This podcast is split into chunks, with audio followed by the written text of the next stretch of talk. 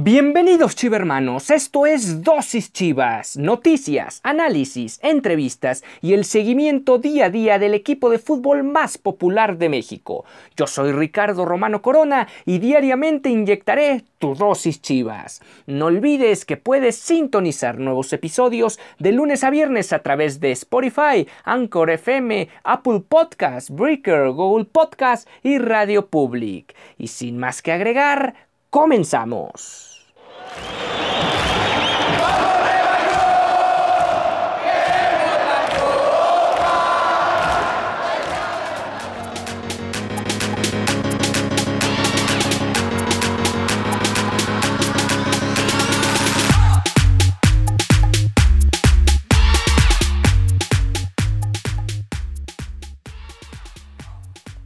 ¿Qué tal? Esto es Dosis Chivas, el espacio deportivo del equipo más popular de el país. Estamos a unas horas de que arranque la liguilla del fútbol mexicano.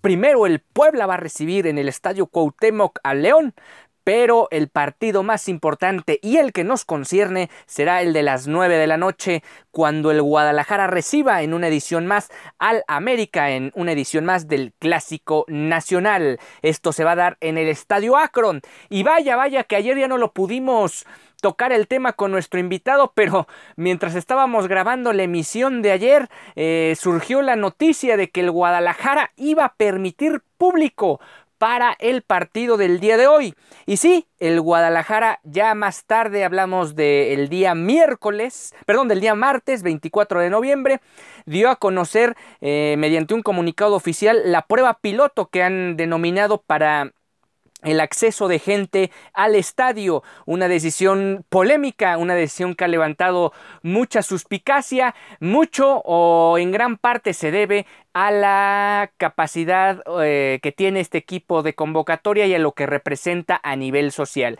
Hay quien dice que el Guadalajara está actuando de forma totalmente irresponsable a la hora de llevar gente al, al, estadio porque sabemos las condiciones críticas que se están viviendo en varias partes del país. Guadalajara o como tal el estado de Jalisco no es la excepción y a pesar de ello, con todo y la complicidad también del gobierno estatal, se va a llevar a cabo este programa piloto, esta prueba piloto, donde se van a albergar 5.800 personas en el estadio Akron. También de alguna forma hay quien menciona, hay comunicólogos, periodistas, comentaristas que, que comentan que esta situación de alguna manera tarde o temprano se tiene que llevar a cabo porque no puedes vivir toda la vida esperando a ver cuándo la pandemia pasa y a ver si puedes de alguna forma regresar a los estadios hasta que la pandemia o regresemos a la normalidad como conocíamos la vida en enero, febrero cuando todavía en este en esta parte del mundo no impactaba de la forma en que lo ha hecho el COVID-19. Eh, lo hemos visto en otros deportes, en otros países, como la Bundesliga ya acepta un número reducido de personas, las grandes ligas lo hicieron para la Serie Mundial, la NFL en algunos estadios ha permitido también acceso reducido de público. Y ahora ser el turno ya de un equipo, en el mismo fútbol mexicano ya veo acontecido con el Mazatlán y con el Necaxa, y ahora es turno del, equipo más popular del país, y claro que genera mucha suspicacia. Al final, lo que puede ser la gran duda o el, el gran atenuante que va a tener esta situación, desde mi punto de vista, es el reto cultural en un país donde solemos no obedecer las reglas, y por más que tengas un protocolo muy estricto o con muchas medidas que se puedan implementar a priori para salvaguardar tanto la integridad de los espectadores como de todo el staff y el público, bueno, y el grupo o la plantilla que se presente tanto del América como del Guadalajara. Al final, eh, la cultura en México, la educación que se tiene en México se va a poner a prueba una vez más y desafortunadamente se ve complicado que al 100% se pueda cumplir. Vamos a leer un poco del comunicado que dio a conocer el Guadalajara alrededor de las 16.30 horas del día martes. Mencionó lo siguiente, a toda la afición chiva A toda la nación Chiva, a continuación te compartimos todos los detalles que debes saber para poder ser parte del Clásico Nacional de este miércoles en el Estadio Akron. Ten en mente que es una prueba piloto y aún estamos con la política de regreso oficial de gente a los estadios. Del 15% total de la capacidad del estadio que se anunció en la noche de lunes, hemos decidido bajar al 12%. Eso significan 5.800 lugares. Creemos que es lo necesario para poder llevar a cabo la prueba y demostrar la eficiencia de los protocolos que han preparado durante meses.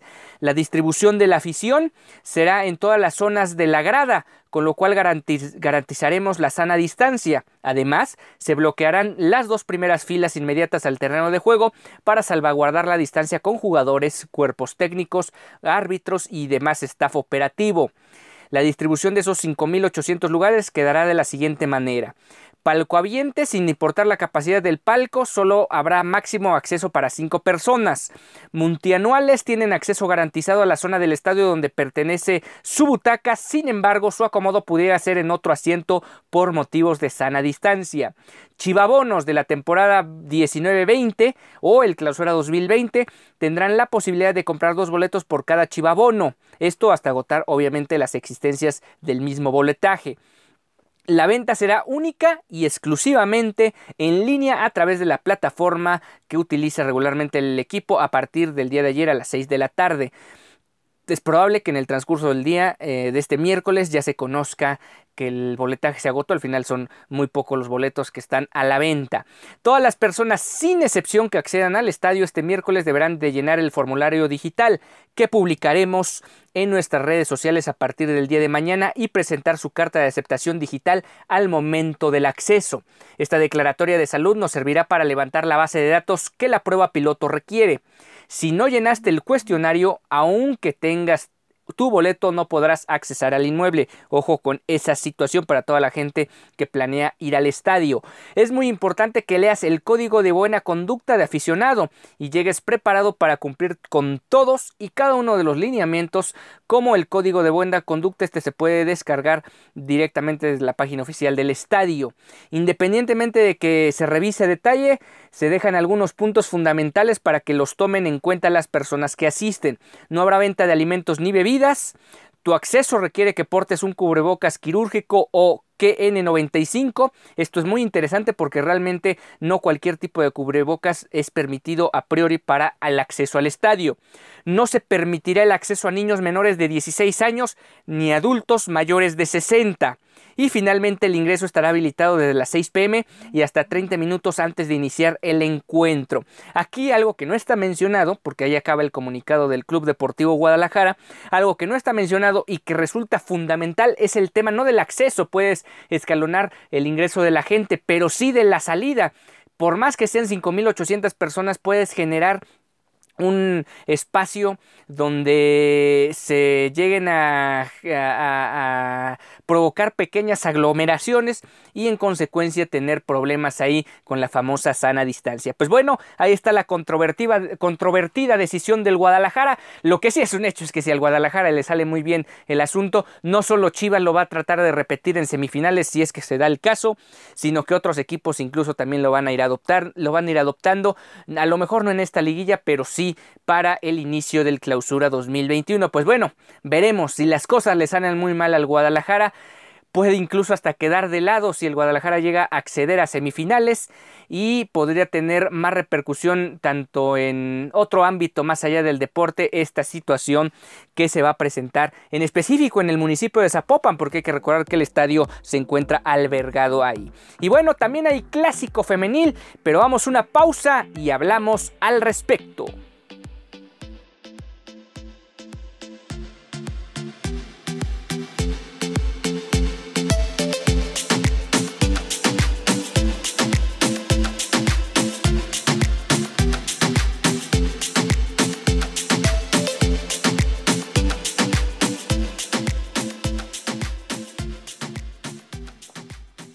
Estamos de vuelta en Dosis Chivas, el espacio deportivo de los equipos más populares del país. Y bueno, Chivas Femenil cumplió ya con el primer objetivo, que era clasificar a la liguilla. y está ubicado también dentro de los primeros cuatro lugares y esto le da la posibilidad de recibir al menos la vuelta de los cuartos de final en casa. Tuvo una efectividad de 75%, ganó, eh, em, ganó 12 juegos, empató 2 y solo perdió 3 veces. Con esto sumó la asombrosa cantidad de 38 unidades, algo que en, la rama varonil es muy muy complicado de lograr, incluso siendo líder de la competencia. En este caso León incluso superó dicha cifra. Es el mejor registro histórico de este conjunto en el circuito y eh, de alguna forma vamos a presentar una, mm, una numerología, una radiografía detallada de este paso del equipo en el torneo Guardianes 2020. 42 goles anotó la ofensiva, 193 tiros a gol, 109 fueron a manos a mano exitosos a la ofensiva. Lograron concretar 248 centros y 158 balones fueron ganados en, en el área rival. En tanto en, en el tema defensivo, empatan con el equipo varonil en goles admitidos en misma cantidad de jornadas, hablamos de 17. Ocho veces dejaron la meta eh, en cero. También 75 manos a manos lograron de forma exitosa la defensiva, 100 balones, 120 balones recuperados en área propia y 965 rechaces. En lo que se refiere a posesión de balón, fueron 480 balones recuperados en disputa, 2.127 pases acertados en cancha rival y 2.399 acertados en cancha propia. Casi siempre los equipos tienen mayor asertividad a la hora de pasar el balón en cancha propia, pero aquí llama la atención que prácticamente igualan dicha cifra con pases en territorio del adversario. Líderes individuales de este equipo, bueno, más minutos jugados, 1499, hablamos de la portera, el de hierro, hablamos de Blanca Félix. 12 goles anotó Alicia Cervantes, que lo mencionamos durante varias emisiones, la máxima goleadora o romperredes de este conjunto. 8 asistencias de gol que de María Sánchez, quien puede catalogarse tal vez como su mejor participación en la historia de, esta, de esta liga de fútbol femenil, su mejor participación en un semestre. 10 participaciones en jugadas de gol de Jacqueline Rodríguez, 659 pases acertados de Michelle González y Miriam García tuvo una efectividad de pases del 88.78%. Quien mejor, mano, quien mejor se vio individualmente a la ofensiva fue María Sánchez con 22 manos a manos ganados y a la defensiva Miriam García con 13. 120, eh, 129 balones recuperados por Miriam García. Eh, está demostrando su capacidad que tiene ahí para formar como escudo en, la zona defensiva medio campo del Guadalajara. También 43 balones ganados en área rival por parte de Alicia Cervantes. Muy interesante este dato porque muchas veces la que se convierte en un goleador o goleadora de un equipo poco tiene que ver a lo mejor en un en un tema de recuperación, en un tema defensivo. Y en este caso Alicia Cervantes destaca en esta parte bastante eh, curiosa hasta cierto punto del campeonato. María Sánchez realizó 66, 63 centros, por algo también fue la líder asistidora del equipo.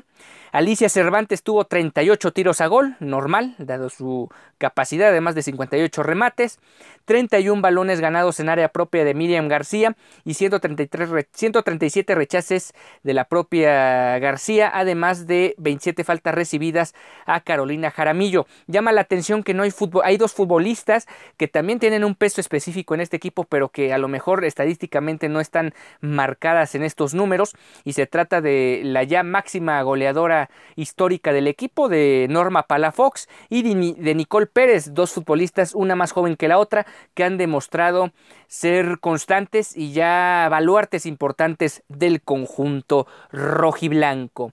Bueno, vamos a ir alternando el tema. Eh, ahora vámonos al clásico nacional. Vamos a seguir hablando de clásicos todo el programa, pero vamos alternando los temas. Jorge Isaac Rojas será el árbitro central del duelo del día de hoy allá en el estadio Akron. Este silbante fue designado ya por la comisión de árbitros y dirigió durante la temporada regular ocho partidos en las diez fechas eh, que se disputaron del clausura 2020. Además de que fue el mismo juez, curiosamente, que eh, pitó el partido del 25 de julio en el empate a cero frente a los Esmeraldas de León. el, el silbante va, a estar ahí eh, llevando a cabo estas acciones. Es un árbitro con cierta experiencia, no solo en el campeonato, sino en fase final. Veremos si no se complica solo el partido, porque muchas veces este tipo de encuentros terminan complicándose por la propia cuarteta arbitral. Pues veremos cómo lo maneja Jorge Isaac Rojas. Y bueno, ya están también los horarios del femenil, del clásico. Se va a disputar de la siguiente forma. El partido de ida se llevará a cabo en las instalaciones de Cuapa el viernes 27 de noviembre al mediodía. Y eh, para ver el desenlace de esta serie será el lunes 30 de noviembre a las 5 de la tarde en el Estadio Akron. Ojo, ¿dónde van a jugar los dos equipos? Por un lado, Chivas eh, le da la absoluta seriedad y no importa que llegaran a maltratar eso que van a jugar en el Estadio Akron como lo merece este conjunto y como lo he hecho casi todo el tiempo en este, en este certamen Guardianes 2020. Y la importancia que le da el Club América a su equipo femenil pues queda constatado en que van a jugar en las instalaciones de Cuapa. Podrá jugar el sábado el Cruz Azul, el domingo el Cruz Azul ahí y el sábado el América. Eso eh, no tendría mucha consideración, pero no le interesa mucho al Club América su equipo femenil y queda constancia de que van a jugar en, en las instalaciones de Cuapa. Perdón, pero no hay gente en el estadio como para pensar que este hay un argumento para no tener gente en, eh, o, no, o, no, poner el partido allá en, en, el Coloso de Santa Úrsula. La verdad, una decisión que demerita hasta cierto punto la liga femenil y qué mal por el América por este tipo de decisiones. Vamos a una última pausa y volvemos con la numerología de Chivas en fase final.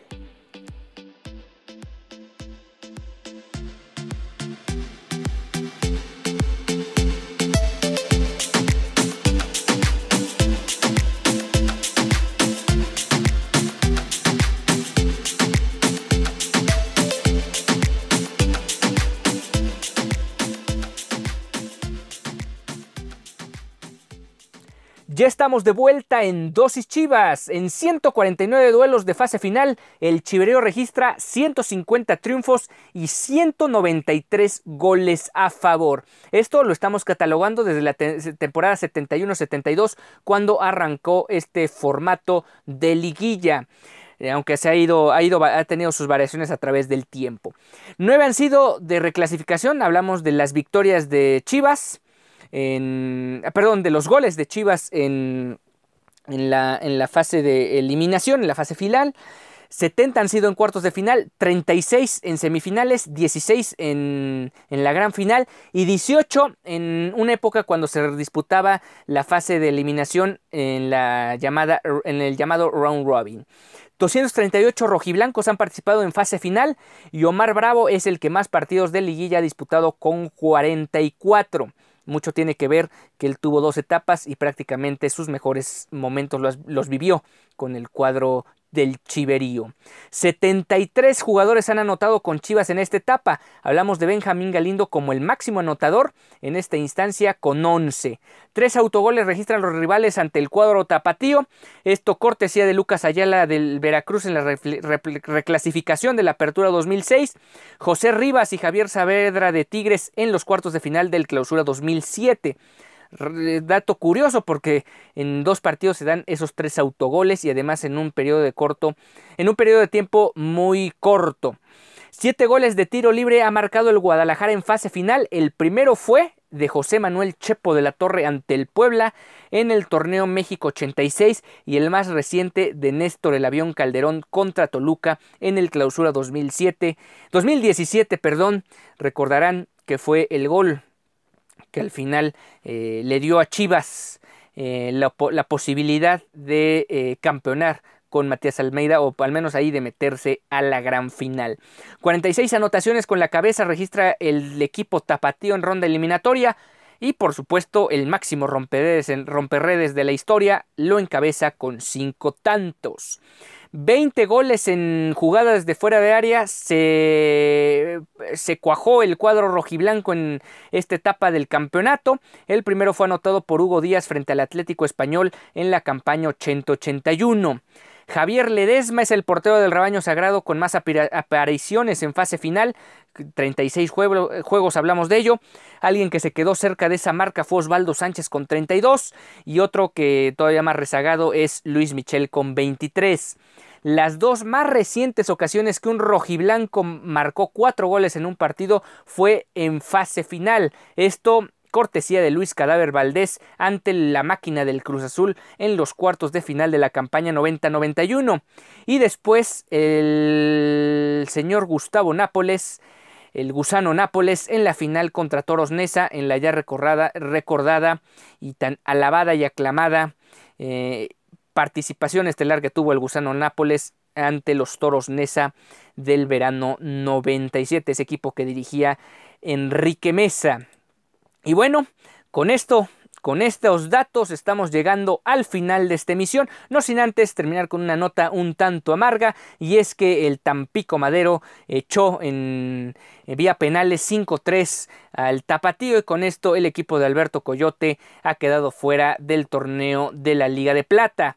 Después de haber empatado en el tiempo reglamentario 0-0, el, el Tapatío no fue capaz de de imponerse vía los 11 pasos y con esto queda fuera del torneo. Pues bueno, al final un torneo de altibajos, más bajos que altos y tendrá que reestructurarse este equipo y pensar cómo evitar que al final este conjunto, que también hay que decirlo, se vio mermado en esta ocasión por el tema de que ahora Bucetich va a tener que convocar jugadores para el rato y hasta cierto punto tuvo que llamar a lo mejor que tenía a su disposición. Veremos cómo se compone el tapatío para el clausura 2021 y a ver si puede tener una mejor participación y sobre todo que los chavos sigan desarrollándose para que estén a punto rumbo al primer equipo del fútbol mexicano. Bueno, yo soy Ricardo Romano Corona, estamos llegando al final de esta emisión, nos vemos mañana con el resumen y el análisis del juego de ida y también yo un poco de lo que podemos esperar para la allá en el Estadio Azteca.